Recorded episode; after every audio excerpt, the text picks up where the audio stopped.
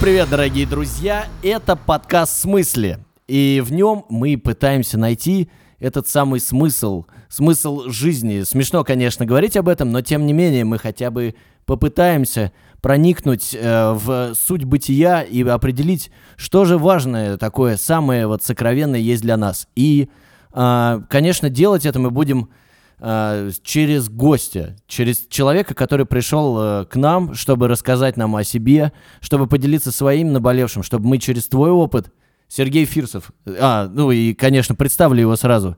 Это э, знаменитый мастер спорта по всем видам спорта, он же оператор э, прог- программы, передачи, передачи из Ютуба «Вдуть». И вообще человек самых разных, вообще разносторонне развитый, это Серега Фирсов. А, человек, которого я знаю уже 100-500 лет. В общем, Серега, привет. Привет, привет. Вообще То шикарно. есть э, в смысле попробуем найти смысл, да? Ну да, понимаешь, ну как бы, э, наверное, было бы круто претендовать на то, что мы сейчас вот возьмем, посидим с тобой часочек и дойдем до смысла бытия. Нет, ты как, ты Ну, мы готов? попытаемся. Я считаю, что да, ну, мы просто... Я просто считаю, что если не пытаться, то и не получится, поэтому надо Ну просто бери и делай. Да. Так что да, вот это самое главное. Вот, в общем, Серега, ну как бы вопрос стандартный, в общем. Как твои дела сейчас? Чем ты, в общем, сейчас занимаешься? В общем, как все. Слушай, да, дела нормально, хорошо, стабильно, путешествую, тренируюсь, что-то снимаю, туда-сюда мечусь. Все происходит так же, как и происходило. Может, чуть меньше, может, чуть меньше за границей, там, потому что планета закрыта временно, еще что-то. Но в целом стараюсь не останавливаться и двигаться. Съемки, тренировки, путешествия. Я вот сразу, чтобы кто-то, если кто-то не знает Серегу э, Фирсова э, близко, Серега, сколько вот ты дней в году проводишь, ну, да, вот не знаю, в месяц, в месяц, сколько ты дней проводишь в- дома в Москве? Ну, в среднем. Типа, Это как это, Серег, ты где дома? А, э, Город какой у тебя? Везде дом. Ну вот да-да-да. А, Не знаю, не считал, но мало. М. Приезжаю так вещи постирать. А вот, ну, а в таком режиме как тебе э, живется? Ну, то есть нет, нет ощущения, что как бы как будто ну, нет какой-то... Или есть база и нормально? Как будто ни- нигде не Да забазирован. слушай, ну, дом это же там, где тебе комфортно. Если тебе везде комфортно, то какая разница? Ну, тебе есть, окей, там база какая-то, куда приехать, там вещи, склад, короче, есть, где можно пере- пере- поменять вещи с летних на зимние, там, на горные, на океан, там еще что-то, и все. А глобально ты едешь куда-то, если тебе там классно, ну, ты там работаешь, что-то делаешь, ну, ты познаешь мир. Блин, а дом же это же планета Земля, и когда-то учительница по географии мне сказала, что не прикольно оставаться маленькой точкой на карте, так и не увидев ничего остального, максимум по National Geographic. Круто, если ты этой точкой поперемещаешься и позарисовываешь эту карту самим собой. А Ты был, ты был, наверное, одним из немногих, кто э, услышал учительницу по географии. Ну, судя по всему, это причем было реально в тот день, я нормально учился по географии, но, типа, конкретно в тот день я не выучил ее, вот вообще. Она меня вызвала к доске, там контурная, кар- контурная карта, она такая, вот покажи, где мы. Я такой, ну вот. А теперь отойди на 10 шагов и говорит, видишь эту точку? Вот, говорит, вот и скажи мне, тебе так интересно оставаться такой точкой или нет? Но это задело, и я потом вообще всегда готовился по географии, и как-то вот, видишь, что-то поменяло. У вас, мне кажется, просто еще курс философии там, мне кажется, вместе с географией. Ну, непонятно, почему она это другим не сказала, ну, точнее, сказала на весь класс, но, насколько я знаю, далеко не весь класс это услышал. То есть все, там девчонки уже проходят там пять лет после выпуска, они все уже с двумя детьми, с банкой девятки, ходят вокруг детской площадки, такие типа, нам норм. Да, Кстати, это вот, э, вот, кстати, про школу, вот э, хотел с тобой поговорить. Ш- вот э, школа это для, вот есть все люди делятся на два типа, которые говорят, я школу ненавидел, слава богу, это все закончилось, и еще бы не видел всех этих людей бы век. И, ну, и есть, мне кажется, даже их меньше людей, ну, таких как я, например. Я в школу любил ходить, у нас было весело и классно. Ты вот к какому типу относишься? Э, Любил ходить в школу, развлекался там на последних партах. Э, У меня нормальные оценки были по биологии, русскому, географии и физре. А, потом по химии появились, потому что меня просто хотели на второй год оставить и сказали, если я не возьму там 20 дополнительных занятий по химии, э, то меня просто оставят. Вот. Я начал ходить, в итоге научился даже всяким плохим штучкам, как химичить. М-м. То есть, а ты, ну ты же в Москве рос, да? Э, Ну, то Москва, то сборы спортивные. А. Вот примерно так. Из-за сборов, собственно, периодически бывали проблемы с оценками и так далее. Но потом нас в сборной начали заставлять приносить дневники, и типа ты, тебя не допускают до тренировок, если у тебя проблемы в школе. Ого. Вот, и ты такой, чё? Вот, ну, как бы да. Но а, в школе были проблемы с некоторыми учителями, там, с директором, еще с кем-то, ну, там, конкретно. И когда я ушел после девятого класса в училище Олимпийского резерва, мне написали такую эту как там, характеристику, что меня реально, мне кажется, на зону бы даже с ней не взяли. Да ладно. Просто жесть вообще. Причем написала моя классная руководительница, с которой я был вроде бы, как я думал на тот момент, в нормальных отношениях. И в итоге мне характеристику писал тренер из сборной, вот, меня окей, все взяли, вот, спустя два года, нет, спустя три года, когда я уже в универ поступил, мама встретила эту классуху на улице где-то, она такая, о, здрасте, здрасте, там, а чё, как дела, Сережа, как там в армии, наверное, мама такая, да нет, в универе, там, типа, училище с- Олимпийского резерва, там, с красным дипломом закончил, и она такая, типа, а, да? Ну ладно, удачи. М. Ну, то есть, видимо, какая-то вот, не знаю. Я не знаю, зачем люди кого-то не любят. В принципе, это какая-то ересь. Вот уж, точно. Вот, а жить с этой ересью еще сколько-то лет, наблюдать и типа, чё? Тебе заняться, что ли, больше нечем? Зачем тратить на это силы? Не знаю, у меня вот на этот счет есть. У меня такая же была история, что мне тоже в школе учительница по физике очень ненавидела. Но у нее там, у нас был определенный бэкграунд, но тем не менее, ей как ребенок, в общем, ничего не сделал. И она меня не любила. И вот, но потом в какой-то момент я понял, что она рассказывает, что от нее ушел муж. У нее, в общем, она вообще не хотела учителем физики. Она всю жизнь проработала учителем физики, но она не хотела работать учителем физики изначально. И ты думаешь, ну, и, я, конечно, понимаю, что это странное, вот. И я, ну, как-то, как сказать, начал ей сочувствовать. Думаю, ладно, она, конечно, на мне отыгрывается, но мне еще жить и жить, и я не повторю хотя бы ее ошибок, наверное. Вот, постараюсь, во всяком случае, это сделать. А, а, а она, получается, вот, она уже как бы, ну, все, и она вот просто, ну, уже, как, как бывает у женщин иногда, им надо немножко отомстить миру за то, что вот, ну, за судьбу поломатую. Но при этом я вот недавно как бы тоже дошел, как бы мы дошли до, в обсуждении до мысли, что с одной стороны ты вот это как бы, христианским смирением проникаешься и говоришь, ну я понимаю, вот, что у человека это такая проблема. Но с другой стороны, ты же не в этом не виноват, то есть ты же все равно страдаешь. И вот где эта грань? Что как бы ты должен это принять и говорить, ну пусть издевается надо мной я Иисус Христос, или наоборот, я типа должен мстить. Вот ты как думаешь? Слушай, ну, я помню, кстати, с классухой была забавная история, что в какой-то момент э, в, меня втю- в меня втюрилась ее дочка. Вот смотри, не все так такой, типа, ага. Вот, и честно, если бы не сборы, я бы, наверное, отомстил бы классухе по полной, вот, но я улетел куда-то опять там на соревнования, вернулся, а все, она уже перевелась куда-то. Понятно. Подожди, а она влюбилась до того? Не, как- она влюбилась параллельно, то есть это еще она добила свою маму, как мне кажется, окончательно, типа. То есть, Мне да, кажется, не, после ну- этого как раз характеристика была прям совсем лютая. Вот, и я не знаю за То что. есть, То ну, есть, ну, подожди, она была в курсе, училка была в курсе, что э, дочь влюблена в тебя? ну, мне кажется, она подозревала по взглядам там еще чему-то. Ну, мне кажется, она просто решила, э, видимо, ты ей не показался перспективным женихом, она родила в армейку его. Да, но я при этом, видимо, и до этого как-то не казался. Ну, не знаю, причем реально почему. То есть я у нее конкретно на уроках пытался учиться, там, ну, она вела нас черчение и уроки труда. Я там особо не косячил, что-то пытался делать. Ну, то есть там, если я там на математике реально мог болт забить и просто там вообще ворон считать, там развлекаться. Я единственное, что из математики тогда выучил формулу дискриминанта настолько, что до сих пор я помню просто. Вот. э, То, что мне батя объяснил, если ты сейчас это не выучишь. Вот, запомнил, короче, вбили. Вот, а конкретно с ней не знаю, но, видимо, это, знаешь, какая-то внутренняя неприязнь. Ну, вообще без вариантов. То есть, если я там на химии пытался кабинет взорвать, меня можно было за что-то не любить там. Ну, Окей, на, Логично. на математичке я просто, когда нашего нынешнего и вечного президента выбрали, как раз я заканчивал школу уже девятый, вот, и она такая, вот там наш прекрасный новый президент, вот заживем туда-сюда. А я что-то мне прям вот не сам этот факт, а то, что о нем вот уже там две недели все только об этом и говорят, меня это так вынесло. Я, короче, вскочил на парту, заорал, что да ваш вот э, пупу лох, короче, и чмо и ничего не добьется, и вы все придурки, и, короче, уронил парту и ушел из кабинета. Вот папу вызвали к директору. Я причем не знаю, то есть я не был в политике тогда никаким образом замешан, ну, то, то есть, блин, мне 14 лет было, я так, просто мне надоело, что о каком-то чуваке постоянно все трендят, как он сейчас спасет планету и Россию и все остальное. Результат мы видим, вот, и... Ты знал.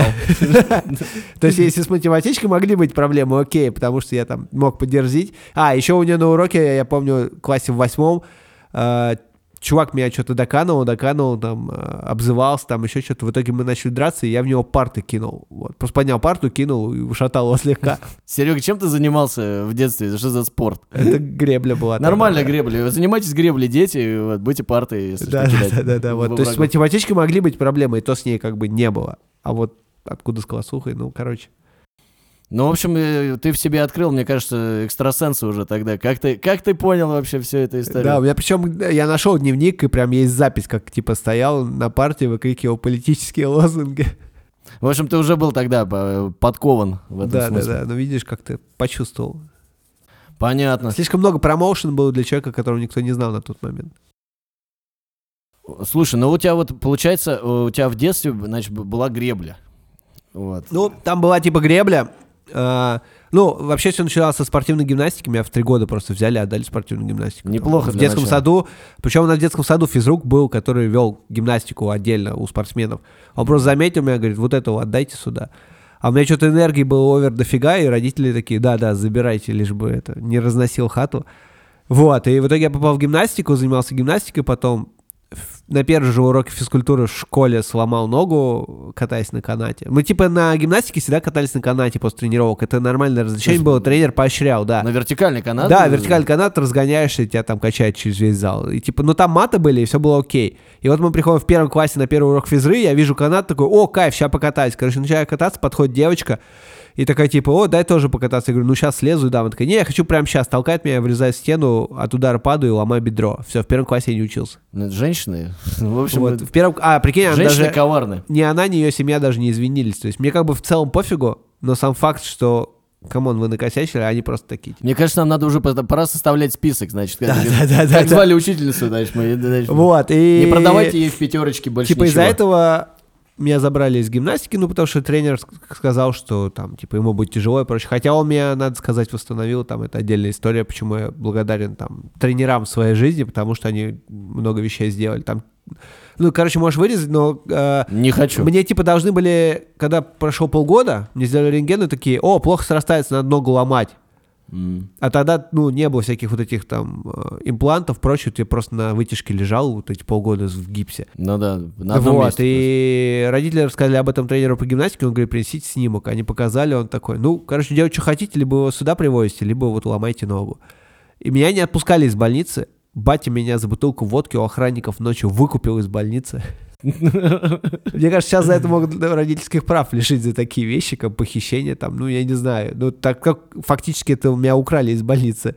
Ну, я думаю, Вот. да, сейчас бы посложнее. Да-да, привезли к тренеру, короче, и реально следующие полгода я просто в слезах мучился, потому что меня там закачивал, тянул, разминал, там что-то делал со мной. Ну, я не очень тогда понимал, что происходит. Ну, типа, я помню, что было больно очень долгое время.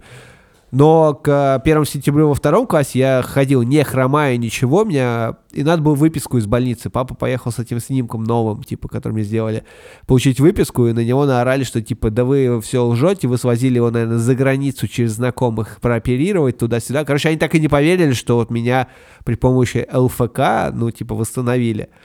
А вот так. Ну, в общем, Серега, я понял, вот э, с самого детства у тебя становление в итоге в спорте пошло. Ну да, видишь, как-то в меня просто эти люди вкладывали, что-то делали. Вот потом э, были разные виды спорта, там какой-то ушу, там чуть-чуть туризма, еще что-то. Ну, на ушу там и карате тогда все ходили, Ван Дам был по телеку везде, и типа всем хотелось сидеть на шпагате и так далее, вот. А потом э, я смотрю, я в Крылатском жил, и, типа, грибной канал под окнами, дай-ка схожу туда, вот. Оказалось, что там есть гребля, и попал на греблю. Начал заниматься греблей, начал набирать обороты, попал в сборную. И параллельно увидел э, фильм с Сильвестром Сталлоне, который назывался «Скалолаз». Мгм. И такой, ничего себе, это как, а что так можно, вот. э, Но такой, интернета нет, ничего нет, где, блин, какой скалодром, вообще, что это такое? Ну да, кстати, Достал справочник, желтые страницы, начал что-то листать, и я не знаю, каким образом там оказалось, но там была Федерация альпинизма России. Я позвонил им, говорю, здрасте, типа вот это, «А, здрасте, а типа вот хочу там туда-сюда, и такие, типа, ну вот в Москве есть на метро площадь Ильича, говорят, скалодром, вот тебе туда, приезжай с родителями, вот это все. Я родителям сказать такого не мог, меня бы просто там подзатыльник и давай иди отсюда, какой, какие горы, ты чё? Но боялись за меня вот это. Ну, я сказал, что я с друзьями гулять, сел в метро, в, что-то вот в 12 лет, даже в 11, получается. И, типа, поехал. На метро туда приехал. И самое смешное, что меня без родителей, без всего сказали, ну да, что, вон, иди, разминайся, давай, погнали. Круто. Я им сказал, по-моему, года через два или три только, э, а, нет, это 10 лет было, да, я им сказал в 12, когда первый Сарева выиграл какие-то, и такой, ну, блин, на радостях надо сказать. Слушай, а кстати, вот для меня всегда было загадкой в скалолазании. Там, там же есть на скорость, да, подъем, ну то есть одинаковая, грубо говоря, по- ну просто искусственная, да, э, стена, там где ты можешь. И ты должен быстрее, да, подняться. Ну, там есть на скорость, на трудность, и есть еще отдельный вид трудности болдеринг, так называемый, от слова болдер, булыжники. Это когда такие не очень высокие скалодромы, либо камни метров 5-6, и там типа короткая трасса из 6-8 движений, просто очень сложных. А, и ты должен там просто, как черепашка ниндзя, вот отточенными движениями Ну, типа, да, долезть одну трассу, вторую, на соревнованиях их там вот из болдерингах там 8-10, и, ну, суммарно, ну, градируется, кто докуда долез, баллы, вот это все. Ну, трудность, понятно, кто выше долез, того и это. А, Ну, а скорость — это олимпийская дисциплина, там прям как Формула-1. То есть там прям надо, ну, люди всю жизнь готовятся, да, чтобы... Ну, там э, две абсолютно идентичные трассы, эталонные, так называемые, они во всем мире одинаковые. Да И ладно, она вот- прям вот... Да, э, вот прям это одинаковые зацепки, одинаковое расстояние, все прям вот эталонно. И люди у себя во всех городах одну и ту же трассу бегают, чтобы потом где-то там во Франции образно встретиться на скалодроме и на скорость забежать там за 10 секунд, 15, вот это все. То есть, по идее, вообще получается, что это... А, ну, вообще, конечно, как и многие, наверное, Ну, как в легкой атлетике, ты же все время 100-метровку бегаешь, она что же эталонная? Ну, да. Не, То ну есть да, другое дело, есть там, не знаю, спортивная гимнастика, у тебя там разные трюки, еще что-то вот, а здесь просто это, это эталонная история. Именно это похоже как раз на легкую атлетику, на Формулу-1, может быть, там на гонки. То есть где у тебя есть четкие стандарты. Вот. А, например, трудность — это уже другое. Там трассы всегда разные от организаторов. Ты никогда не знаешь заранее, что тебя ждет. Ну, то есть движение понятно, но просто кому-то бывает там легче длинные движения, кому-то короткие, кому-то прыгать, там нравится зацеп. Ну, то есть тут кому как повезет. То есть, и после этого у тебя еще, значит, ты пошел, значит, на скалолазание, потом еще на греблю пошел.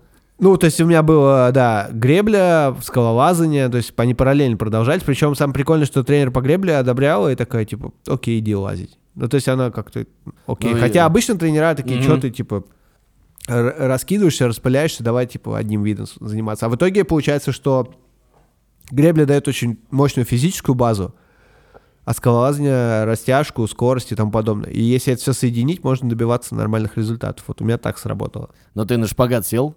Да, кстати, сидел. Да? Сейчас нет. Ну и, в принципе... Хочу вернуться к этому, но что-то как-то это А ты далеко. Ты знаешь, я просто в какой-то момент подумал, я тоже, знаешь, там растягивался, растягивался, а потом я думаю, а зачем это мужику? Ну, то есть, я понимаю, для девочек это, ну, имеет какой-то практический смысл, наверное. Ну, э, есть такая тема, что если ты тренируешься, то растяжка, в принципе, нужна. Не обязательно сидеть на шпагате, Ну да, но да, не, растянутым виду надо быть, чтобы не травмироваться. Но шпагат, да, тут есть вопрос. Ну, как Чак Норрис, если только там между двух А. двух тачек. Ну, это, же, кстати, Ван Дам был между двух тачек. А, да, вот. Ван Дам, Ван Да, Дам, да, да, старик- Ван Дам, старичок. да, да, да. Ну вот, тоже можно Не, ну, повторить. да, Ван Даму можно, как бы. Ты же летом гоняешь на вейксерфе, вон, можно между двух катеров проехать. М-м. А девчонки две будут сзади у тебя серфить. Ну, не- тогда неплохо. То есть А вот обязательно- видишь, я тебе мотивацию нашел. Да, обязательно должны быть девчонки, потому что иначе это выглядит странно просто. И в таком варианте даже падать с катеров не страшно, как раз их подберешь. Ну да, э, девчонки подберут и там а, откачают. Все, ну а что, как бы все понятно, все этим движет. А, слушай, но и получается, что ты вот как раз вот распыляйся, не распыляйся. У тебя вот было это ощущение, что я хочу разным заниматься, и поэтому Э, всё Знаешь, хорошо? есть такая штука, короче, у меня до сих пор есть какое-то внутреннее ощущение чего-то недоделано, как раз вот оно, и это единственное, что связано с распылением, то есть ты там, в какой-то момент я ушел из э, гребли, хотя я остался, потренировался, мог бы добиться там гораздо более, как мне кажется, высоких результатов, но это не точно же. Ну, безусловно. То же самое скалолазание. Скалолазание сейчас стало олимпийским видом спорта. То есть в теории, если бы там много тренировался, не бросил, там не травмировался и прочее, можно было попасть на Олимпиаду. Но ты не факт, что попал бы. А уйдя оттуда, ну, то есть у меня там потом в жизни появился сноубординг, там еще, там парашютный спорт, еще куча всяких развлечений. И потом я стал оператором, да, ну, то есть суммарно сейчас все, что я делаю, оно проходит для меня гораздо легче, надежнее и увереннее за счет того, что есть огромная вот эта база физическая, там э, выносливость, э, не знаю, там, ловкость и прочие всякие истории стандартные, э, которые накладываются на какие-то знания, там, любовь к приключениям и всем остальным. И то есть мне реально комфортно сейчас везде, на океане, в горах, в больших городах, ну то есть мне реально окей. Плюс я, ну, себя чувствую там здоровым, не считая каких-то травм. Ну, базово как бы все окей. И я считаю, что это вот как раз та огромная база, которую я получил. И в данной ситуации мультиспорт э, только в плюс. Ну да, э, слушай, это получается, да, это как раз о целеполагании. Я просто, знаешь, об этом тоже думал. Вот есть люди, которые, вообще, этим людям вообще огромный респект, которые изначально знают, что они хотят. Знаешь, типа, я хочу быть, там, не знаю, столяром. Столяром, да, правильно так говорить. Вот, неважно. Вот, хочу быть краснодеревщиком, да, и буду лучшим краснодеревщиком на, вообще на планете. И просто, кроме этого, ничего человека не интересует. И, мне, и они добиваются очень крутых успехов. И я всегда им в этом смысле, ну, не завидовал, но так думаю, ничего себе. Да, это, это круто, но вот представь себе, что что-то случилось, и он не стал краснодеревщиком.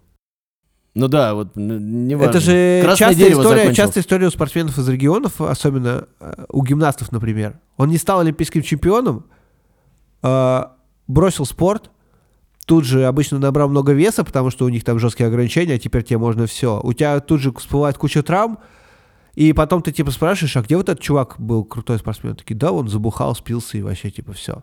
А ты почему? А потому что он просто не смог быстро перестроиться, найти себе новую цель и прочее. А человек без цели это ну, типа, зачем? Поэтому и начинается это там бухашка, наркотики там и прочая ересь. Ну да, и получается, что и... То есть, ну, окей, если человек работает, это его хоть как-то спасает. Но если он работает на любимой работе и горит ей, то это его спасает гораздо сильнее. Вот тут вопрос в том, что нужно быстро перестроиться. И если круто жить одной целью и добиваться, и когда добивается, это вообще респект. Но вот вопрос в том, что делать, если человека берет и выкидывает прям резко оттуда. Вот у него, не знаю, взяли и все отняли. И сможет ли он перестроиться? Нет. Если сможет, то это у него просто очень как раз какая-то, видимо, другая база была сильная, там, психологическая или еще чего-то. И он смог перестроиться. А если нет, то вот все печально. Ну, с другой стороны, я, знаешь, вот тоже думал как раз об этом, что, не, вот в, в случае с этим это да, еще и нет профессии у людей какой-то, да, вот типа у тебя была одна профессия, ты говоришь, тебе говорят, все, в этой профессии ты больше не можешь никак. Ну вот сейчас проявить. роботы начинают ми- ми- миром управлять, ну там делать всякие штуки, скоро водителей не будет, э, ну, да. будут э, тачки на роботы. А ты себе представляешь, сколько людей без работы останется? Да, в том числе потому, они останутся без работы не только потому, что нет работы, работа-то может и есть, просто они не готовы перестроиться, типа вот я всю жизнь рос, чтобы быть классным водителем, а теперь все, я никому не нужен. У меня, у меня есть э, моя любимая история про то, как два моих друга школьных вот э, пришли к одному из них домой, и мама спрашивает у гостя, соответственно, своего сына, кем ты хочешь быть? Ну, он говорит, там, я хочу быть там кем-то. Она говорит, ну, молодец. А у своего сына спрашивают, а ты кем хочешь быть? Он говорит, а я хочу быть дальнобойщиком. И она ему говорит, вот получишь высшее образование, тогда и будешь дальнобойщиком. вот. И он, кстати, довольно долго получал, это мой друг прям, вот, Игорек, и он довольно долго получал образование высшее, и когда он получил, мы наконец все собрались и говорим, ну, теперь можешь стать дальнобойщиком с чистой совестью. Было бы забавно, если бы он пошел потом реально водителем поработать работать. Ну да, не, на самом деле, вот you never know, да, вот что, что счастье тебе на самом деле принесет. Возможно, вот эта детская мечтать быть дальнобойщиком, какая бы, она же просто эм, в условиях города Москвы, она не очень социально престижная, да, то есть, ну, быть дальнобойщиком э, в Москве, ну, как бы, ну, не, ну, нет, есть, конечно, безусловно, но, в общем, как-то, ну, иди поучись, там, иди на престижную. Вот, ему родители сказали, вот там, он на юриста выучился, все, он прекрасный юрист, все классно, но но не факт, что это прям его мечта. Да, тут вопрос в том, счастлив ли он.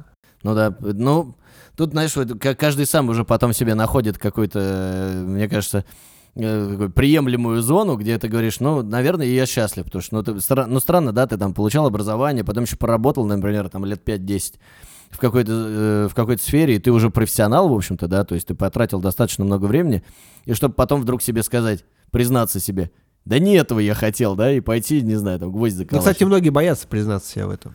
Вот я прям, да, я, я даже, мне кажется, я и сам, мне кажется, боюсь. Ну, то, то есть, не знаю, если мне в чем признаваться, но в теории страшно. Ну, ты знаешь, вот у меня совпало много вещей, о которых я там в детстве мечтал, там путешествовать, заниматься спортом, что-то делать там и как-то кайфовать. И вот оно совпало. То есть, возможно, то, о чем мечтал в детстве, это и есть то, чего ты хотел. Ну, как бы. Тут все равно на итоге надо смотреть, когда она там будет по 90. Ну, безусловно. Ну, то есть, да, не, ну понятно, что ты там, может, там более счастливую жизнь прожил. Но вот мне кажется, детство, оно э, чем, э, чем классное, то, что ты не замутнен, вот разум не замутнен вот этими социальными конструктами. Что вот эта работа непрестижная, вот эта работа тяжелая и так далее. Ты просто, тебе нравится вот там, ну, понятно, что, с другой стороны, в детстве, вот мой друг, он просто видел примеры дальнобойщиков, потому что они там лето проводил в деревне, там жили какие-то там соседи, у кого-то там папа был дальнобойщиком, соответственно, посмотрел на все это, и, ну и классно. Вот, казалось, что это такой современный пират, как будто. Он там садится на свою шхуну и куда-то укатывает. Ну, вот. мне кажется, где-то в Штатах так и выглядит. У них же все в дорогах, там нет почти железных дорог, и там дальнобойщики много зарабатывают. Типа, чуваки ездят там, с кем болтают постоянно, еще что-то. Ну да, и, ну, мне кажется, в Штатах в этом смысле э, как раз у них э, как-то более равномерно все распределено, потому что у нас почему-то Э, изначально как-то, да, все должно было, все должны были стремиться получить какой-нибудь, ну, как бы, грубо говоря, наверное, Советский Союз, там, все должны были стать инженерами, то есть построено все на инженерах, грубо говоря. То есть все должны получить высшее образование, стать инженером. Ну, это уже поздний СССР, понятно, что не страна рабочих и колхозников, да. Вот. И, соответственно, вот почему-то надо было вот куда-то все время стремиться, а вот и совершенно как-то вот мало было того, чтобы, и до сих пор этого нет, чтобы как-то повышать престижность просто профессий таких, ну, где ты больше, может быть, там что-то делаешь руками, но это же неплохо. Как бы. Человек, который делает уникальные вещи руками, это же классно. Вот. И сейчас, в принципе, от обратного, мне кажется, да, вот молодые люди там хипстерского там пошиба такие догадываются, что можно на самом деле и так делать, и начинают сами что-то делать. Но это не, не общество диктует, мне так кажется. Ну, сейчас да, но тут вот вопрос в том, что раньше это общество диктовало, и многие просто росли, потому что так надо, а не вопреки. Ну да. Ну, не, ну вот, ну да, вот ты, мне кажется, поступил в институт, ты же учился в институте физкультуры, да, правильно? Но ты учился по, по призванию, э, по зову сердца, можно а, сказать. Ну да, но там тоже с университетом забавная история, потому что я когда училище Олимпийского резерва заканчивал, и вот все, уже надо забирать документы из деканата и типа валить, мы с другом хотели поступать вообще в институт океанологии и океанографии. Вау. Хотели как кусто нырять, изучать океан и все остальное. Может, документы туда как, собирали. Как Саша Белый. Когда он типа, а я кем он хотел быть? Вулканологом? Да, да, да. Будешь. Не факт. Вот, и мы реально собирали документы и пришли в деканат, и там лежал э, журнал, как я помню, «Вертикальный мир» назывался, там «Экстрим спорт». Был такой, точно. Вот, и мы такие что-то сидим, листаем, ждем, пока нам вот эти выписку с оценками дадут, вот это все. Листаем и открываю, там статья про чемпионат мира по бейсджампингу в Малайзии, который проходил. И смотрю, там куча друзей, знакомых каких-то уже на тот момент ребят такой на фотках. И что-то почитал. Ну и в конце там спонсоры, туда-сюда, спасибо. И там при поддержке вот Российского государственного университета физической культуры, спорта и туризма и кафедры прикладных экстремальных видов спорта. Я такой, чё? Такая кафедра есть? Что? Кафедра экстремальных видов спорта? Что? Ну, поскольку мы были в спортивном деканате, найти телефон Ргувка было несложным, мы нашли, позвонили, они такие, да, типа есть, вот первый год она открылась экспериментально, сейчас был, сейчас будет полноценный набор первый раз. Ого. И мы такие, типа, а что вот нам надо, чтобы поступить? Они говорят, а вы откуда? Вот мы, типа, вот это, вот это уже закончили, вот это знаем. Они такие, а у вас тогда нет экзаменов, вам только сдать, типа, физру, специализацию и по-моему, там еще что-то одно. Вот. То есть нет кучи других экзаменов сложных. Там биология довольно сложная при поступлении. Mm. Мы такие, а, окей. И просто ты как бы вместо института океанологии просто берешь, едешь там на Черкизовскую, подаешь туда документы, и все, мы так и попали. Но в итоге мы прям супер круто попали, но это вот тоже момент судьбы, когда вот так раз и все поменялось. Ну да, но с другой стороны, э, это, ну, для тебя это момент, как бы, возможно, судьбы, да, ну то есть ты сделал этот поступок, и вот так совпало. Но при этом ты до того вкладывал. Вот. Э, ну хоть... да, то есть была какая-то база, которая ну тебе да. помогла быстро решить, а, вот оно как. Ну да, ты же, если бы ты был каким-нибудь э, любителем ботаники и тому подобное, то есть как бы ты, для тебя это все равно было бы закрытые двери, потому, вот. А, а так ты был абсолютно подготовлен к, к тому, чтобы вот спокойно туда попасть. Ну да, тебе просто такие неожиданно перед тем, как ты уже почти принял решение, предложили еще один вариант, и ты такой, а, вот, окей. Так бывает, мне кажется, со многими вещами в жизни. Ты уже как будто вот окончательно определился, и прям вот на последнем э, этом самом. Как на свадьбе, мне кажется, когда кто-нибудь должен в последний момент такой типа, ай, нет. Или там, если кто-то против, скажите сейчас или не говорите никогда. И вот и ты встаешь такой, против. Я против, да. Вообще-то я против, так чтобы вы знали. Слушай, ну и, под, э, вот, и, а в институте, получается, у вас был, вот что, что, что, что изучают на экстремальных видах спорта, на кафедре экстремальных видов спорта? Слушай, вообще многие считают, что спортсменов ни хрена ничему не учат и так далее. Это все лажа. Э, Со спортивным образованием есть очень простая история. Э, Ты либо хочешь учиться, и тогда тебе дают дофига знаний, реально много там, и спортивный менеджмент, и у нас анатомия на трупах была, как в медицинских вузах. Да Реально тебе ладно? приносят ногу и говорят, вот нога, вот типа мышцы там четырехглавая. И тебе самое крутое, что тебе не на картинках показывают, как выглядит порванная крестообразная связка, а тебе показывают, вот, смотри, вот эта нога с порванной крестообразной связкой. А рвется она потому, потому и потому. И ты реально это все видишь, и ты реально начинаешь вообще по-другому все это понимать. Вау. Ну или там менеджмент, там спортивный, всякие психология, там и кучу всяких профильных предметов, но тебе их дают. Другое дело, что ты можешь реально забивать на все тройки, там кое-как натя- с натяжкой получать, ездить на сборы, выступать, и окей, тебе там дадут диплом, ты все равно, скорее всего, получишь. Хотя сейчас начали пожестче вроде их там, но все равно. Но при этом, если ты хочешь учиться, там педагоги как раз, они голодные на то, чтобы отдать кому-то знания, потому что многие кладут болт. Мгм. Вот, и если ты хочешь, то вот я конкретно хотел, и друган, с которым мы как раз пошли, мы хотели. В итоге вот у меня в дипломе вообще там 99% оценок это пятерки, кроме физики. Ну, это... Вот, а, ну то есть реально. Потому что хотел и считаю, что очень много чего там получил. Плюс это, плюс ко всему, конечно, всякие спортивные истории. Там постоянно у тебя тренировка, я не знаю, каждый день. Ну, базовые виды спорта сначала ты проходишь, там, легкую атлетику, хоккей, футбол, там, не знаю, конькобежный спорт, там беговые лыжи, спорта плавание, синхронное плавание, шахматы, фехтование. Синхронное, синхронное плавание? Подожди, тогда еще мужчин вроде не брали в синхронное плавание. Ну, типа, мы проходили, и, типа, хочешь покрутить, там, поделать всякие штуки, welcome. Вау, с девчонками, я надеюсь? Да, гимнастика А, спортивная, нормально. спортивная гимнастика. Ну, то есть там э, в дипломе, по-моему, то ли 28, то ли 29 видов спорта стоит. По которым тебе дают не просто знание, что это, а еще и навыки преподавания. То есть там Слушай, базово я могу в теории там какую-то дворовую команду по футбику базовые вещи давать. Ну, то есть, я вообще, слушай, я думал, что наоборот у тебя есть специализация. Вот, и есть специализация, просто у тебя количество часов. Понятно. Там есть у тебя по лыжному спорту, не знаю, там 100 часов суммарно, то по специализации, может, там их 800. Вот и разница. Понятно, нет, просто я думал, что как бы все остальные виды спорта, знаешь, ты пришел уже с каким-нибудь там э, э, видом спорта профильным, и дальше в нем развиваешься, а остальные предметы это просто наука, знаешь, типа получаешь там по математике немножко, тут что-то, сам, ну, менеджмент, вот опять же, и так далее. Я думал, что это примерно так, а оказывается еще и все виды спорта. по-моему. Да, там еще, ну, в этом-то и прикол, что тебя учат многим видам спорта, ну, может, не всем, но очень многим. И, а дальше ты сам решаешь, что с этим делать. Если ты по чуть-чуть э, от, отовсюду набираешь знания, ты эти знания, если складируешь, суммируешь, ты можешь их реально очень круто использовать. Ну, я, в общем, думаю... Там разные разминки, разные лайфхаки, еще что-то. Там, опять-таки, спортивная психология везде есть и так далее. То есть, В общем, я понял, что, в общем, э, твоя подготовленность по всем видам спорта э, тебе в итоге, в итоге, вот мы говорили о том, что вот в одно место или, в- или вот в несколько, и в итоге, мне кажется, в какой-то момент ты начинаешь чувствовать, что э, ты реально готов вот практически ко всему. То есть, да, там даже если это новый вид спорта для тебя, ты его быстро освоишь, потому что ты подготовленный, потому что ты в форме, потому что ты, ну, мне кажется, ты всегда в форме. Вот. Ну, а что нет, ты, если постоянно вот. А у тебя нет такого, что э, вот если там поездки, например, и там не сидение дома, то как-то там типа, ты- тренировочный цикл какой-то сбивается, или ты просто э, как машина делаешь все? ну, тренировочный цикл, понятно, может сбиваться тяжело, когда поездки на 1-2 дня, когда ты вот прилетел и целый день фигачишь, обратно улетаешь. Вот тут ты немножко такой, а, Да. где я был? Как, тебе как пощечину надавали, знаешь, такой вот. А если ты, не знаю, на пару недель улетаешь, ну, там, в Штаты, ну, иди, вон, турники везде есть. Ну, то есть ты там базово какую-то минимальную форму везде можешь поддержать. Ну, это безусловно. Плюс у нас работа все равно там камеру подержать, походить с ней туда-сюда, все равно физические нагрузки.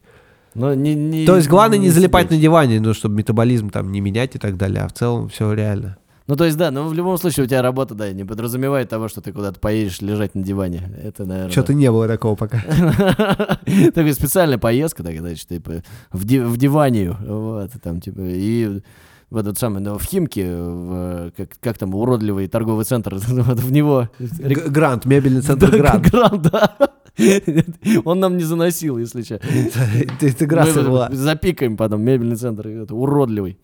Вот. Но, между прочим, я на нем когда-то, когда надо было как-то подрабатывать, я работал промышленным альпинистом, и заработал денег э, первый раз сам на большую поездку, по на несколько месяцев в горы, чтобы полазить с друзьями, уехать и прочее. Мы окна мыли весной, М. заработал на эти деньги и уехал на два месяца. Вот, типа, так что он нормально, он денег принес мне когда-то. Ну, слушай, круто. Ну, ну, опять же, промышленный олимпианизм, это вот, опять же, опять же, ты сам в себя все это вложил. Со- со- Соответственно, ты позанимался, и для тебя уже промышленный был, ну, как бы, более-менее Ну да, понятен. ты пришел с базой знания про веревки и все остальное, с, э, со способом, с умением управлять своими страхами, а дальше просто надо было научиться каким-то там техническим вещам еще. Понятно. Слушай, а это страшно вообще? Вот мне как бы я смотрю на этих людей, которые моют окна там вот и так далее. Мне страшновато становится, конечно. Ну, это страшно, когда туда люди приходят как раз вообще без какой-либо базы, пошли, типа, быстро курсы двухнедельные прошли, такие, все, я теперь пипец альпинист. Вот, и, к сожалению, к сожалению, они потом, да, иногда могут умирать. Ну, то есть, блин, ну, потому что, потому что люди как бы не хотят думать. То есть реально есть случаи, что люди гибнут, Да. На, на- на- на работе, получается? Ё-моё. Не, ну там вообще какие-то лютые истории бывали. Чуваку знакомому, но он выжил, как все окей. Бабуля вообще перерезала веревку, потому что подумал, что за ней шпионит. Она просто вылезла из окна, благо у нее две веревки. И как бы такая, типа, блядь, шпионы, и хуяк, перерезал веревку, и все, чел как бы улетел, но повесил на страховке. Хорошо, что страховка была не около ее квартиры, он как бы окей. Какой кошмар. Я прям это, как в «Ну погоди», я прям... Да-да-да, вот. А при этом, понимаешь, когда чуваки приезжают там из э, Азии, еще откуда-то, они часто либо денег нет, либо такие, да зачем две и одна держит? Одна веревка же две тонны держит, я вешу 100, там, не знаю, 80. А, у него такая логика. Типа да, и типа что, зачем? Вот и все. А потом у бабули перерезал, он 20 этажей и летел вниз, как бы. В эту же веревку замотали и убрали, знаешь. Э, Слушай, нет, это вообще поражает как бы, на многих таких вещах, вот особенно, да, вот такой вот этот вот персонал, который не слишком э, квалифицированный, вот они любят как бы вообще безбашенно абсолютно Ну, трудиться. блин, да куча всего такого. Вон эта история, ну, конечно, там всех деталей не, не знаю, но когда на Олимпийский же, когда э, ломали, Да. когда там чел улетел, или, А, это или Олимпийский это... Это юбилейный был в Питере. Во, юбилейный, да. Когда чел просто без страховки бегал по стадиону, который сейчас может рухнуть. Ну вот. Да. Вот и, при, и всё. и при- этом ты видел там просто как бы Да. просто эпическое полотно с коптеров со всеми делами снято, Да. как человек гибнет, блин, ну, Ну, то есть страшно. это жесть, да. Но, но я так понимаю, там кто-то еще не предупредил его, что сейчас все бабахнут и прочее. Ну, come on. И он же А, пытался добежать до этой да, да, кабины, да, но- это просто жесть. Просто обычно я привык видеть таких людей со страховкой, ходящих по таким краям. Ну, тут как бы... Ну, знаешь, я лишний, это, кстати, лишний раз, э, ну, говорит о том, что у нас, да, в общем, правила техники безопасности для России это такая тема не для всех. Ну, в Штатах и в Европе есть, кстати, очень жесткая тема с промышленным альпинизмом. Там за косяки тебя просто лицензии лишают, а без нее ты не можешь пойти работать. У нас очень много мест, куда ты без лицензии. Там, а, нормально, давай. Типа снег покидать стоит так, там, ну, не знаю, ребята, 5-8 тысяч зарабатываю в день. А если нет э, удостоверений, ну, давай за две там покидай, ну, типа, зато тебя никто не это. Еще в этом сугробе и увезут потом. Ну, в общем, да, понятно. Не особо за тебя кто-то и будет переживать. Блин, да, конечно, веселая история, ничего не, ничего не скажешь. Серега, значит, э, я знаю, что в твоей жизни еще был, кроме всего прочего, был Greenpeace. Вот, поэтому ты, э, как поэтому ты умеешь управлять лодкой, как минимум, я это знаю про тебя. У- Умею управлять лодкой. Кстати, лодочные права получил раньше, чем автомобильные. Да, то есть Нормально. Нормальная база. Ну да, там есть знания, можно и от погоню уйти, если надо. Ну, на лодке. Вдруг более, что? как красиво, как помнишь, сериал был «Гром в раю». Да, да, да. С Халком Хоганом. Мне кажется, Серега, если отрастить вот эти усы, как у Халка Хогана, просто будет кайф. Ну, надо еще в рестлинг сходить, чтобы это сразу прийти готовым. Ну, да, но он же классный тип. Вот, Кстати, а- ты видел, сколько людей из рестлинга э, в итоге, ну, там, э, Дуэйн Скала Джонсон, там, Халк Хоган, это же прям, ну, типа, легенды кинематографа в итоге, получается, которые выросли-то из шоу. Да. А вот слушай, мне кажется, в Америке это вообще нормальная история в плане того, что... Хотя, да, там видят, что ты харизма у тебя все хорошо, плюс ты здоровый, подкачанный, улыбаться умеешь, а давай-ка ты попробуешь кино сняться. Да. Хоп, и вот как Дуэйн Скала Джонсон же вообще сейчас, типа, я точно знаю, что у него Инстаграм, по-моему, в топ-2 или в топ-3 входит мира по подписчикам, по популярности и всего остального. Ну, он реально, да, супер популярный чувак. Ну, и, вот, но конкуренцию ему может составить только Александр Невский, как ты понимаешь. Вот так вот. Ну да, да, да. Да, Гринпис был, был. Ну как был, он и есть иногда, просто в нашей стране делают все для того, чтобы иностранные организации или как там, А, иностранный иностранные агент, агенты? Да, ну то есть просто тебе ставят этот статус, и ты очень многие вещи не можешь делать просто потому, что иначе будет задница у всех. Ну а ты идейно туда пошел или как-то случайно тоже? уже? Э, Пошел реально планету спасать. Да?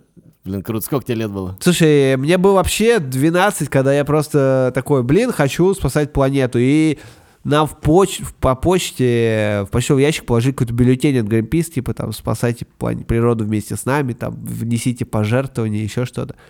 Я такой, у меня школьная дотация была, по-моему, 25 рублей или что-то такое. Я, по-моему, рублей 15 перевел, а потом такой, да в смысле? Позвонил, короче, говорю, это все прикольно, но у меня денег-то нет особо. Может, чем могу помочь? Они такие, ну, у нас есть волонтеры, приезжай в офис, там поможешь. Приехал в офис, и волонтерская деятельность первый год заключалась, собственно, в том, что нужно было вот эти бюллетени паковать в конверты, приклеивать адреса и отправлять их, собственно, по адресатам таким же, как и я был. Мгм. Вот, ну, информирование населения. Потом начались какие-то уборки весеннего леса от мусора, еще что-то. Вот, а потом а, там ребята узнали, ну, там есть отдел Action Team, который занимается, собственно, акциями. Они узнали, что вот у меня есть база альпинизма, там, что я скалолазанием занимаюсь, еще чем-то. Ну, и как-то начали с ними общаться, начал проходить у них тренинги дополнительные, вот по веревкам, потом по катерам и так далее. Ну, и пошел-поехал. Экшен был всегда интереснее, чем просто даже с баннером постоять. Ну да, но видишь, э, а, ну это, кстати, тоже такая интересная жизненная история в плане того, что чтобы дойти до уровня катеров и прочей всей э, активной движухи, тебе нужно еще было посидеть, поработать, поклеить письма. Ну ты, понимаешь, э, любой другой человек мог бы запросто сказать, да нафиг мне это надо, я мир тут пришел спасать, а вы мне тут э, письма клеить. Я не буду этим заниматься и просто свалить, потому что, ну, это не весело, знаешь, это типа не, не овеяно ореолом геройства и э, спасения мира. Ну да, я как-то, видишь, решил такой, ну ладно, подожду, посмотрим, что будет дальше. Вот. Блин, Серега, мне нравится, ты вот, вот, ты вот упертый во всех. Вот куда впрягаешься, ты вот туда идешь, ты идешь до конца. Я, я правильно понимаю? Ну, в целом, да. А смысл, ты зачем иначе там время тратил, еще что-то, ну, блин. Да, мне кажется, это такая же история, как у тебя с универом, когда ты на все, ну, как бы на все пятерки закончил, потому что тебе было интересно. Я вот вспоминаю свой универ, я там учился, в общем-то, из-под палки. Вот, потому что мне особо и не было интересно. Я туда и поступать-то не хотел, мне просто убедили родители, что типа, да нормально, перспективно, давай, вот. А я же не... Что там в 17 лет понимаешь, да, о том, что там, где перспективно. И дай бог, чтобы тебе родители дали возможность какую-то выбирать, да. А тебе, по сути, как бы не оставлять возможность, они такие, так надежней, так в армию не пойдет. Вот, и все, и пошел. И я там учился, ну, как бы, еще какие-то предметы тебе уже тяжелее даются, а тебе неинтересно, и ты такой, да и конем. Ну, Ну, кстати, вот про сложность выбора есть такая штука. Мне в этом плане, я когда в Стэнфорде был в Штатах сейчас, ну, там по работе, я офигел от того факта, что у них ты поступаешь туда, и первые два года у тебя нет специализации. Ты Мгм. просто учишься два года, первый в Стэнфорде, и у тебя есть два года, чтобы определиться. Тебе не говорят, так, все, ты поступаешь вот сейчас там на факультет биологии, и все, и больше не можешь поменять его. Вот это вот, вот реально крутая система. Тебе прям реально говорят, все, ты, главное, вуз выбери, ну, просто базу. И то ты можешь перевестись потом, но тоже два года везде примерно одинаковую базу дают. А дальше ты можешь выбирать специализацию и все остальное. Да, и потом просто вечно э, вот эти доздавать, там же нужно какое-то определенное количество часов доздать, ну и определенное количество Ну да. экзаменов, насколько я понимаю. Как в фильме «Король вечеринок», когда он, в принципе, не хотел доздавать. Да-да-да. Я, в принципе, когда меня выгнали из универа, я год, я год не учился, я подумал, ну, я, видимо, просто тоже хочу под- подольше потусить. А я же, ну, ходил, и вот именно на один предмет, вообще идеальный был год. Ходишь на один предмет, который надо сдать, когда я восстановился, и все. Вот, поэтому, да, но тут вот да реально, ну, как бы эта система, я вообще трудно, э, трудно понять, как бы, как лучше, но вот я, я, совершенно убежден, что невозможно, не, вернее, ты же что-то хочешь, но не факт, что ты туда опять же поступишь. У нас у нас с этим тоже как-то все сложно. То есть у нас, ну вот раньше была система какая, вот в- в- когда я поступал. Это, это родители очень сильно переживали, что надо просто где-то договориться. То есть они вообще не рассчитывали, что я вообще на что-то способен. Такое впечатление. Они просто такие, сынок, вот значит там у нас есть варианты, поэтому вот так вот. И когда мой э, одноклассник Леня Слонимский, который сейчас работает в Швейцарии архитектором, супер талантливый чувак, объявил своим родителям, который, папа у него врач, объявил родителям, что он хочет поступать в Мархи, как мои родители рассказывают, а, как, бы, как моя мама рассказывает, они прям за голову взялись и такие, ах, как мы будем поступать в Мархи. Он дико талантливый, как он будет поступать в Мархи? Будет готовиться и, блин, поступать, мне так кажется. Вот, и есть достаточное количество примеров. А мне почему-то убеждали, что вот просто без блата, без каких-то вот э, связей, ты вообще никуда не поступишь, и, и как бы таким образом принижает твои собственные способности. Ну, это, не знаю, мое мнение. Поэтому э, вообще, дорогие родители и друзья, и все, короче, поддерживайте друг друга и э, давайте возможность окружающим поверить в себя и реализовываться, иначе это будет шляпа. И вот потом такие, как я, будут рассказывать во всяких подкастах, как у меня было несчастное детство, и плакать. Меня, кстати, вообще не спрашивали, куда я пойду учиться, типа, просто пошел и все. После школы еще, по-моему, спрашивали, а после училища Олимпийского резерва такие, я в универ поступил в какой? А, вот так? Не, ну слушай, ты уже, видимо, просто был настолько, как тебе сказать, самодостаточно, видимо, самостоятельно, что тебя родителям уже не требовалось. Ну да, видимо, они такие, ну, видимо, выживет. Ну, видимо, да, сам. Не, ну это ж круто, э, на самом деле, при том, что это ну, довольно непросто. Еще, знаешь, типа, я вот смотрю, я недавно почему-то меня стала занимать тема приезжих и неприезжих. То есть, знаешь, типа, вот, ну, как бы, ну, когда ты переехал куда-то, тебе надо по-любому э, носом землю рыть. А когда ты никуда не переехал, у тебя хата тут, и ты такой, типа, а чё? А я нормально, у меня, вот. Ну, ты и дольше остаешься в некотором степени инфантильным, э, там, типа, никуда не торопишься и так далее. Вот, это, мне кажется, тоже вот такая история. Но, но, но все равно же все тоже от внутреннего содержания зависит. Вот, вот. Хотя, ну, понятно, когда, когда, когда тебе не хочется возвращаться в родной город, чтобы на тебя пальцем показывали, что съездил, там, покорил Москву. Мне кажется, это вообще мощная мотивация. Хоть она и злая, прям ну, злая-призлая. Ну, в смысле, что, ну, как бы, мне кажется, она не должна быть такой мотивацией, что на тебя будет кто-то пальцем показывать и говорить, что ты лузер. Ну, как бы это не должно тебя парить. Тебя должно парить, что ты хочешь добиться того, чего ты хочешь, а не просто... Потому что часто бывает, что это ведет к компромиссам. Такой, типа, буду где угодно работать, что угодно делать, э, за, это, сам, снег сбрасывать за 2000, как бы, сбрасываться с крыши, стрелять в меня мной из пушки, лишь бы домой не ехать. Ну, да, но тут главное, чтобы это не было, как, знаешь, э, Голливуд же называет город сломанных судеб. Потому что туда да. там 100 тысяч человек приезжает, из них двоих э, голливудская мечта срабатывает, может быть. Угу. А остальные это все, типа, пять лет пожили, потратили кучу бабок, и либо вообще там скатились в никуда, либо занимаются не тем, чем хотят, либо вообще уезжают и такие, Блин, ну это на самом деле вообще сложная история в плане того, что я вот, ну, как бы, есть же профессии, в которых конкуренция выше, очевидно. То есть, ну, такие, которые вот вознесены вот на олимп э, какой-то престижности и известности. То есть они часто связаны с какой-то популярностью, известностью и тому подобное. И вот э, многие люди э, почему-то хотят именно обладать этими профессиями. А вот надо ли? Или, или что это такое? Это человеческая природа, что все хотят быть актерами, например. Ну, грубо говоря, если есть Голливуд, да? Или там певцами или что-то в этом духе, ну, блогерами. Мне кажется, это человеческая природа как-то выделяться, видимо. Ну, хочется, да? Ну, слушай, но при этом, но при этом ты смотришь на улице миллион людей, которые явно не хотят выделяться. То есть, как вот это вот, я не могу понять, как это работает. Такая огромная конкуренция в, в таких вот профессиях, э, э, которые связаны, видимо, вот. И у меня есть еще теория, что, знаешь, типа, есть же три движка. Э, это слава, власть и деньги. И, короче, когда ты выбираешь что-нибудь одно, ну, грубо говоря, профессию, связанную с одним, ну, ну, такой более связанную с одним. Понятно, что одно, другое, третье там подтягивает. Выбираешь что-то одно, а, там немножко проще, потому что там нет вот... А когда ты выбираешь, например, я хочу быть известным голливудским актером, ты сразу как бы и в славу, и в деньги лупишь, точно. А потом еще и, может, во власть пойдешь.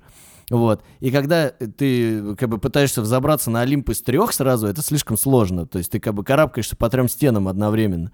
Вот, и поэтому и других желающих там еще миллион. Вот, вот мне, мне кажется, что может быть в этом э, еще загвоздка. Ну да, то есть если посмотреть на истории, не знаю, там, Шварценеггер, он же не хотел быть киноактером. Он вообще ну, да. там, типа, тягал даже сначала не железо, а мешки с цементом, которые у батя заставлял перекладывать из кучи в кучу в Австрии. И от голода хлеб воровал в пекарне. Это же реальная история. Потом он начал типа тягать железо, ему стал интересен спорт, и он таким образом попал в Штаты. И только потом он там стал киноактером, а, ну, в итоге даже в политику попал. Ну, то есть у него изначально не было такого желания. Он занимался тем, чем занимается, а там вселенная как-то помогла, и мир вот. увидел, и все. Вот это кстати, поразительно, и тоже, и тоже непонятно. Знаешь, с одной стороны, а, ты думаешь, возможно, это как бы вопрос целеполагания, то есть, типа, хотел ли он, ну, там, не знаю, хотя бы там, да, шаг за шагом ставил ли он всякие цели, или просто его так выносил прибой вовремя, куда надо, и он, хей, дорогие друзья. Вот да, я. мне кажется, всех несет прибой, просто вопрос в том, что это как быстрый поезд, и проспишь ты остановку нужную или нет. Блин, вот как, как увидеть нужную остановку? Вот да просто не ссать и пробовать, потому что часто бывает, что ты такой, «А, да не, в следующий раз попробую. А в следующий раз уже не наступает, и ты такой, блин, все профокапил. Да, и еще, знаешь, есть такая тема... Есть же все равно несгораемый уровень. Если ты там, не знаю, был кем-то, чему-то научился, то если даже ты сейчас резко сменишь там профессию, дела, страну, ты всегда можешь вернуться как бы в этот backup и окей, да, начать заново, но ты же можешь. Ну да. Просто многим еще гордыни не дают этого сделать. О, да. Ну, блин, я, честно, если там представить, что вообще все пойдет не по плану, но я, блин, не обломаюсь в Макдональдс пойти работать или физ- физруком в школу, но, типа, если надо жить, ты все равно выживешь. Ну, безусловно, я с тобой полностью согласен в этом смысле. И это, когда ты знаешь, что ты этого не боишься, это позволяет тебе более искренне рисковать. Да. Это, кстати, очень крутая тема, да, что, потому что как бы, надо, надо просто разобраться, а что ты вот, блин, боишься потерять, вот, и, ну, мне кажется, и мы все иногда смотрим на это, вот, ну, как бы, для многие же задаются, как бы, ну, многие задаются мыслью, а не хочу ли я что-то поменять в своей жизни, это нормально, и, и почему-то кажется, что вот что-то ты сейчас потеряешь такое, и если рационально это разобрать на кусочки, ты понимаешь, что ничего, кроме, собственно, гордыни, вот, примерно, наверное. Типа, тебе кажется, что ты чего-то вот где-то стоишь на каком-то очень красивом холме, и на тебя все смотрят, и вот какой ты молодец. А да, ты только вот, знаешь, ты как него это, как камера на зуме, ты вот на холме такой красиво, а потом она отъезжает, а ты там вообще у подножия горы на маленькой кочечке стоишь такой, типа, и всё. Точно, абсолютно, вот, вот. А, но ты говоришь, ну, а, но тебе-то вот кажется с твоей точки зрения, что ты классно стоишь, и ты такой говоришь, и все меня так видят, кажется тебе.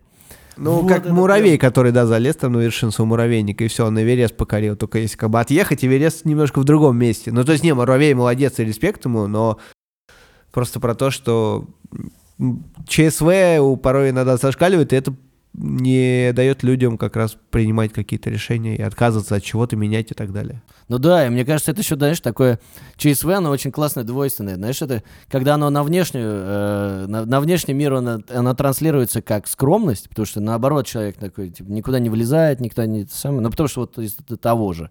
А внутри себя это непризнанный гений. Вот. Но мне кажется, это в каждом есть немножко, знаешь, типа, но главное вот это в себе... Да, конечно, это в каждом есть, себя. да, вопрос, э, как ты этим управляешь.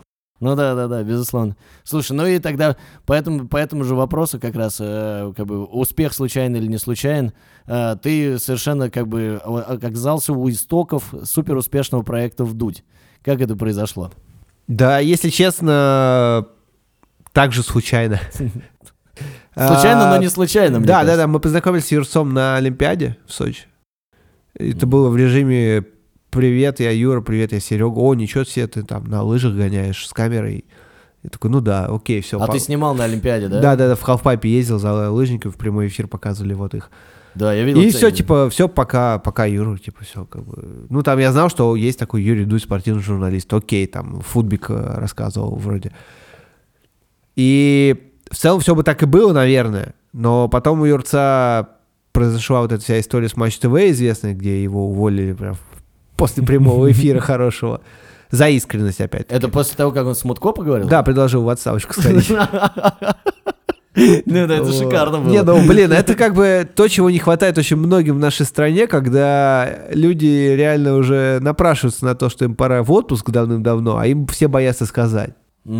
Не, А, так нет, у нас даже не так работает. У нас, э, как бы, Мутко, э, в общем и целом, не справлялся, не справлялся, не справлялся. Но у нас, не, у нас если ты не справляешься вот в госструктуре, тебя повышают. Это не, не- тебя не отправляют в отпуск, тебя не понижают. Тебя повышают. Он сейчас же какой-то там вице-премьер. Да-да-да-да. По каким-то вопросам, серьезным вопросам, как бы, не связанным со спортом. Ну, с- а хорошая система, попал уже такой, не боись, да, не пропадешь. все закосячишь, только выше идешь, поднимаешься и поднимаешься. Не знаешь английский, окей, идешь в Министерство иностранных дел Ну, работать. да, да, ну, практически, let me speak from my heart, как говорится. Да-да-да, вот. И Виталий. Юрец мне написал на Facebook, у меня даже переписка сохранена, типа, привет, Серега, помнишь, я Юра. Я такой, о, привет, Юра, там, типа. Он такой, ну вот у нас там общий знакомый еще есть. Я такой, ну класс. Он такой, вот там хотим, типа, попробовать снимать интервью на Ютубе большие, часовые. Я прям тогда такой, чего? Какие часовые интервью на Ютубе? Кто их смотреть будет? Я Скажи, прям да, реально так и пишу, и такой... теории, да? Да, вообще? я еще при этом был в горах где-то в Сочи, и такой, типа, что вообще ты хочешь?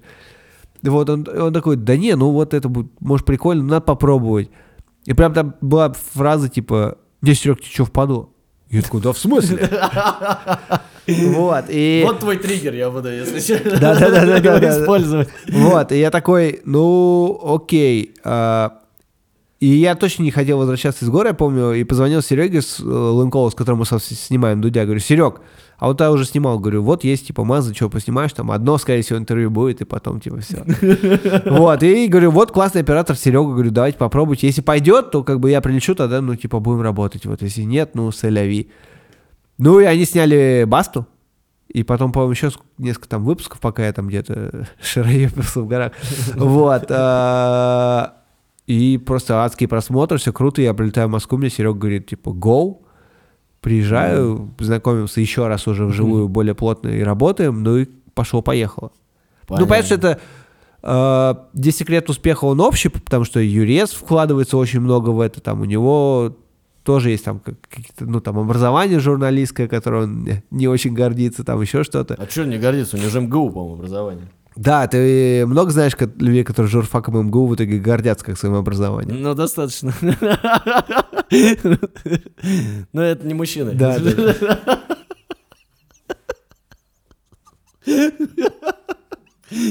Не, ну а что? Мне, мне Нет, кажется- слушай, у него работает не журналистское образование, у него работает то, чего нет у многих, э, точнее, то, что есть у- как раз у тех немногих крутых журналистов, у него есть детская любознательность, ему реально, блин, все интересно познавать, и у него вот этот вопрос, а почему, Это круто. у него вот он прям вот дофига где возникает. И это как раз э, и спасает ситуацию, что ему не надо что-то искусственное учить, там, э, вытягивать вопросы и прочее, ему правда это интересно. Слушай, а вот мне кажется, сейчас уже все трансформировалось, да, понятно, что, да, изначально это были длинные интервью, и все, ну, примерно понимали формат, что есть какие-то, есть какой-то топ, пул топовых россиян, вот, ну, и, возможно, не россиян, но, да, интересных людей на русском языке, с которыми интересно послушать это интервью. Вот. Есть подозрение, что они как бы исчерпаемы. То есть понятно, что есть еще интересные люди, но они, возможно, не такие медийные и так далее. Ну, то есть это немножко другой формат, да, понятно, что ты там, можешь взять классного чувака, но если его никто не знает, ну вот у вас был один выпуск, но это вот один раз можно сделать. Но если постоянно это делать, это, скорее всего, не, ну, не будет успех. А, вот, и поэтому как бы формат переезжает уже в такой, да, в поездки, в рассказы о разных местах и так далее. То есть это какой-то, ну, ну, как-то ваш общий, как то сказать, вайп, который, ну, меняется, или это сознательные какие-то изменения? Нет, это просто, знаешь, э, как в стиле, ты научился делать что-то одно хорошо и начинаешь... Ты либо вообще все потом меняешь, либо начинаешь на фоне этого какие-то вещи добавлять и продолжать. Понятно. Ну, то есть это просто такие вот м, дальнейшие, ну, правильно, логично. Ну, типа, как сделать интервью интереснее? Сделай Ну из да. этого многосоставной фильм. Поездить с человеком, углубись в него, потому что, ну, вот, окей, у нас с тобой там большая база, мы знаем друг друга давно и там подобное, много приключений было, нам есть там о чем поговорить. А если мы первый раз в жизни виделись, Мгм. не факт, что это было бы ин- интересно, потому что у тебя какие-то вещи ты просто не знаешь, да, там, и мог бы не узнать даже там из интернета, готовить к этому интервью. Ну, безусловно. А тем более И вообще... типа мы сели с тобой час пообщались, вроде окей, вроде интересно, пообщались со звездой. А если ты с этой звездой перед этим сгоняешь к нему на малую родину, три дня потусуешься, потом там, не знаю, сгоняешь с ним в путешествие, еще куда-то на концерт к нему, еще что-то, а потом, после всего этого, после кучи историй, когда он открывается перед тобой, начинает рассказывать какие-то смешные приключения и так далее, ты готовишься уже к сидящему интервью, и у тебя гораздо больше знаний, и доверие у вас друг к другу выше. Время, на самом деле, уже довольно долго сидим, да, и при этом, как бы, даже еще про два фильма твоих, которые ты про прыжки снял самостоятельно даже. В котором в одном из них ты снимался. Да, в образе, в образе советского милиционера. Тут же форма была советская. Да, но никто не одуплил, всем сработало. Как бы. Нормально. Как раз там был правильный сарказм, то, что можно. Никакого мы- оскорбления, там, власти, вот это все просто правильный сарказм. Это, знаешь, это можно типа, сам назвать модным словом мокюментари. То есть это такая псевдодокументалка, знаешь, типа все понимают, что я, как бы, что я не мент, но как бы обозначается хорошо. Ну, мы же показали какие-то, триггернули какие-то вещи, знаешь, там, типа, что там, extreme sport is not a crime, типа, тебе Да. не обязательно для этого там профессиональных актеров нанимать, э, которые будут жестких полицейских из себя изображать и прочее. Можно через шутку, через всякие такие истории показать. И, а, да, все-таки эта проблема есть, окей. Да-да-да, это, кстати, очень круто. Вот, на самом деле, блин, это, это вообще отдельная песня, то есть как бы вот как бы как в искусстве это делать. Вот, и, ну, в общем, третий фильм, да, собираешься снимать про А, прыжки? да, да, у нас был Команда-то- перерыв, что-то там, какое-то время мы даже почти не прыгали, ну там вот да, как виделись, заметил, какие-то что- тусовки были, ну такие, типа, все немножко устали, перегорели, знаешь, и взяли перерыв, И вот мы вот прошлым летом что-то взяли, созвонились вечерком, а погнали на рассвете с живописного моста прыгнем. Вот просто пофигу, погнали попрыгали. Реально приехали, попрыгали, и все так кайфанули, как будто первый раз. И все такие, блин, а вот проголодались, да, теперь вот можно что-то и поделать большое снова. Блин, это круто, Серег. Мне, мне еще это очень нравится, что вот у тебя есть целая команда единомышленников, которые ты собрал, и которые вот готовы, да, вот, знаешь, люди, которые, ну да, возможно, все подустали, ну, сделаем тайм-аут. Раз, все отдохнули и э, по новой погнали. Это очень круто. Ну, нам просто изначально всем комфортно вместе, неважно, чем мы занимаемся. Собственно, мы с Серегой как и работаем, мы же, типа, изначально из команды, то есть он приехал когда-то к нам просто попрыгать, вот, а как у него вообще жизнь поменялась. Ничего себе. Приехал попрыгать, вот, при Да, том, да. что он мог к другим чувакам приехать, да, ну, то есть э, нам просто изначально, мы все друзья, и нам комфортно везде.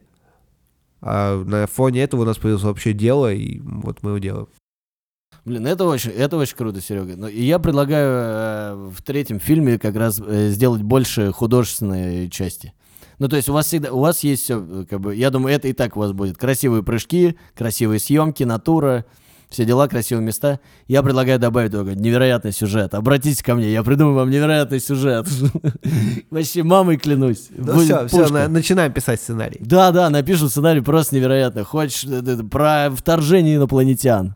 Вот. Круто, будем инопланетян заставлять э, голыми прыгать с мостов. Я, кажется, знаю, кому я роль предложу. Голый инопланетянин, я готов. А Главное, вот это самое, бошку надеть какую-нибудь такую нормально. А в остальном все вообще. Да, и сразу Джеймс Кэмерон отправим. Типа, Ну, естественно. не. чувак, мы уже сняли, тебе ничего не, не надо делать, только респективно. Слушай, не, вообще просто есть огромное желание э, снимать разное, и как бы и документальные, и недокументальные, и вот в таком жанре, мне кажется, на стыке. Мне кажется, такого вообще мало кто делал, чтобы был много художественного такого, д- дополнительный сценарий какой-то. Мне кажется, это будет очень круто. Не просто там, да, как бы такой типа роуд-муви, да, как оно иногда получается, а просто еще дополнительными смыслами это все. Ну, вообще, да, да, с этим можно поиграть, поприкалываться. Конечно. Александра Петрова позовем. Вот. Или Данила Козловского. Нормально, как раз мы с Юрсом пока работали, уже много контактов есть, можно А, у пацанам вас, писать кстати, всем, да. да, такой, У вас, у вас же тем более вообще огромное количество людей, да, это точно.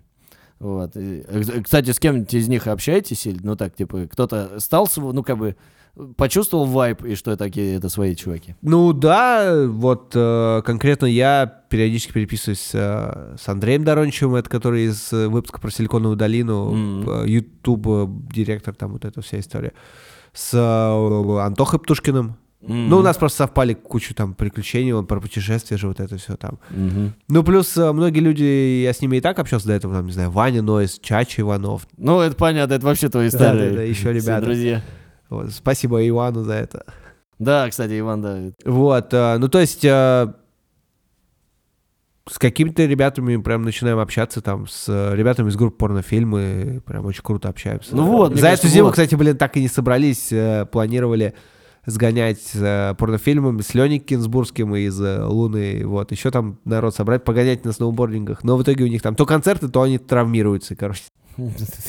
А где они травмируются? На концертах, что ли? Да, то там, то там, это рок-музыка, это же опасная штука. А, понятно. Не, ну я это, это группе Луна как раз. Это, это- ты видел у него? У Лени как раз эти сторис, короче, про гитарного бога там у него каждый раз. Ты это видел? Это просто сериал, мать его. Группа Луна, Леня, это просто Да, вообще да, да, гениально. Как он видел, как он с трапа спустяется с самолета с пивасом и в- на последней ступеньке э, поскальзывается и падает прям перед, этой- перед публикой. Они издалека снимают и ржут. Вот тут морду ему разбили. Серега Панкратев, ты последний человек, который спасает рок-н-ролл в этой стране. Ты мощный тип, вообще stay true, не сдавайся. Главное, чтобы они тебя не выгнали. Ну, короче, следующей зимой можем сгонять все-таки вместе. Хотя сейчас лето, можно их на, на вейк подбить, и можно нормальную Вообще, тусу как- собрать. Конечно, а ты же еще летом бывает катер водишь, Да, да? бывает катер вожу, когда выходные есть. Типа. А что бы катер не поводить, людей не поучить Блядь? Фирсов, ты вообще, все. Не, ну блин, come on, ты типа выходной день, окей, у меня выходной день. А, У меня, в принципе, нет понятия выходной день, вот. э, Я его просто исключил когда-то давно. Нам тренер вообще сказал, типа, выходной чё? Я помню, когда гребля занимался, у нас было 16 тренировок в неделю.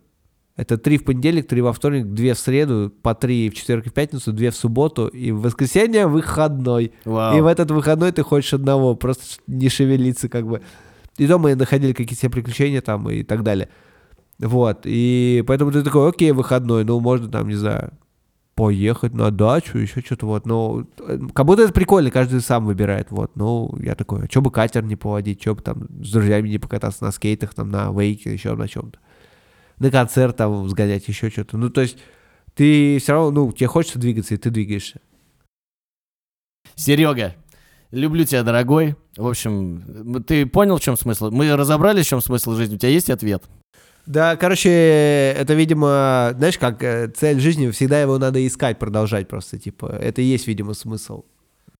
Согласен с тобой. Серега, спасибо тебе огромное. Кайф вообще люблю. Ван Лов, Ван Бров, как говорится. Это был подкаст «В смысле?». Слушайте нас на всех платформах. Э, даже смотрите нас э, своими глазками. Есть такое подозрение, что у вас появится такая возможность. Спасибо большое, ребята. Пока. Было здорово. Пока. Заходите еще.